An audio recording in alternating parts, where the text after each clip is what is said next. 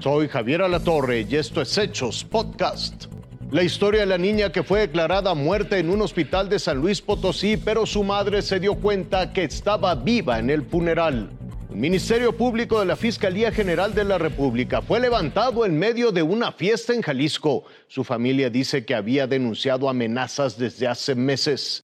Realizaron una segunda necropsia a Abigail, la mujer que murió cuando estaba en custodia de la policía. No se lo pude cumplir. El dolor de ver morir a su hija Camila consumió el corazón de su madre Mary Jane. El pasado 18 de agosto, la pequeña de tres años se enfermó por dolores estomacales, vómito y diarrea durante la noche. La primera reacción de la joven madre fue llevarla al hospital comunitario del municipio de Salinas de Hidalgo en San Luis Potosí. Le dieron medicamento, pero no le hizo efecto. Aún así, el médico la dio de alta.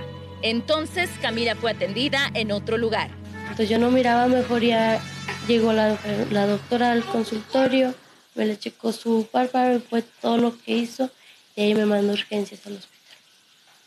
Y fue en la noche cuando me la ingresaron, fue como a las diez y media y ya para las dos y media ya me la habían dado por muerta. En la primera acta de defunción, la pequeña falleció por choque hipovolémico, deshidratación severa y enfermedad diarreica aguda.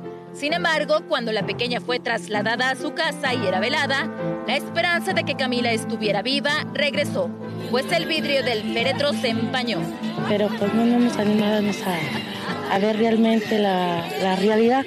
Eh, yo me acerco y yo miré a mi hija que le hizo así, movió como así, como los parpaditos. Entonces dije, mi hija está viva. No, ya le abrí el cajón, abrí el cajón eh, agarré mi celular y le eché la lucecita en sus ojos. La niña sí está viva. Tras asegurarse que la niña sí tenía pulso y que respiraba, la llevaron de regreso al hospital comunitario en donde les confirmaron que tenía pulsaciones. Inmediatamente fue canalizada al hospital central de la capital y en el trayecto recibió oxigenación, pero falleció minutos más tarde. Antes de fallecer, Camila estuvo en el féretro aproximadamente cinco horas, lo que provocó que la falta de aire le ocasionara un edema cerebral. Así se estableció en la segunda acta de defunción. La familia ya realizó la denuncia ante la Fiscalía para que se esclarezcan los hechos.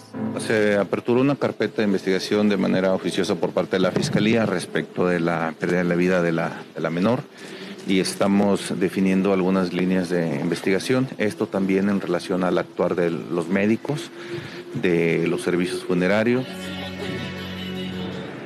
La Fiscalía General del Estado ya se encuentra investigando los hechos ocurridos en el municipio de Salinas de Hidalgo. Por su parte, la madre de Camila, la señora Mary Jane, acudió este martes al Ministerio Público para levantar la denuncia formal. En términos generales es una asfixia por ahorcadura. Es la conclusión de la Fiscalía de Oaxaca tras una segunda autopsia practicada al cuerpo de Abigail Jair Rutia. La mujer que apenas hace un mes cumplía 30 años murió a causa de una asfixia por ahorcamiento, resultados que según la fiscalía coinciden con la primera autopsia. Este martes, dos médicos legistas llegaron a esta funeraria para realizar el protocolo en presencia de familiares de la víctima, un procedimiento que desde el sábado exigía al padre de Abigail para tener certeza de lo ocurrido y darle sepultura. Sí, lo que pasa es que se atrasaron para hacerlos muy lento lo que son los, la necropsia y entonces por eso, no, por eso se ha tardado esto. Fueron horas de angustia en las que familiares de Abigail buscaron resolver todas sus dudas. Tratamos de aclararla, o no tratamos, tenemos que aclararla, porque esta es la garantía que tenemos que darle a la familia, ¿no? Al finalizar, el cuerpo de Abigail fue trasladado a su domicilio en espera del último adiós. Soy la mamá de tu hijo. Soy la mamá de tu hijo. Vamos a dejar allá. Soy la mamá de tu hijo. Ah, sí. Respecto a estas imágenes del arresto de Abigail, hoy se sabe fue por una presunta pelea con su pareja. Sin embargo, la fiscalía investiga si policías municipales de Salina Cruz tienen algo que ver en el deceso, pesquisas a las que se suma el juez de Barandilla. He tomado la decisión de separar del cargo al juez cívico al ciudadano Joel Alberto Luis Vázquez para que se sume a un proceso de que dentro de esta investigación que realiza la Fiscalía no entorpezca nada en, en ese sentido.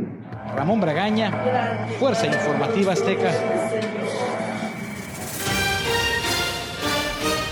Hasta aquí las noticias, lo invitamos a seguir pendiente de los hechos.